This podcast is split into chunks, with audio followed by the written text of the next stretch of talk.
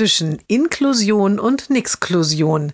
Jeden Montag eine neue Geschichte im Blog von Kirsten mal zwei. Heute das Mädchen wird eingeschult. Es hat, wie drei andere Kinder, auch andere Lernziele als die Grundschüler. Es gibt in diesem Jahr zwei erste Klassen an der Schule. In welche Klasse sollen die vier Kinder kommen?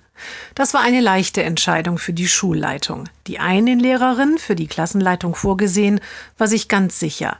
Gemeinsam unterrichten kann nicht gut gehen. Außerdem sei ihr der Leistungsaspekt auch in der ersten Klasse sehr wichtig, betonte sie. Die andere Lehrerin freute sich auf das Arbeiten im Team mit der Sonderpädagogin. Und so wird es denn auch umgesetzt. Zu zweit planen und organisieren sie jetzt schon im zweiten Jahr den Unterricht für alle Schüler gemeinsam. Oft sehen die Kollegen, wie sie im Lehrerzimmer zusammensitzen und sich absprechen. Immer haben sie viele unterschiedliche Unterrichtsmaterialien um sich herum liegen.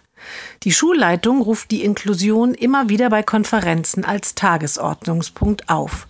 Und dann erzählen die beiden Lehrerinnen, wie gut die Zusammenarbeit klappt, wie sehr sie es genießen, so oft zu zweit zu sein, dass alle Kinder profitieren und dass die Leistungen der Klasse kein bisschen schlechter sind als die der Parallelklasse. Heute nun geht es wieder um eine erste Klasse, die Klassenleitung und wieder um Kinder, die inklusiv lernen werden.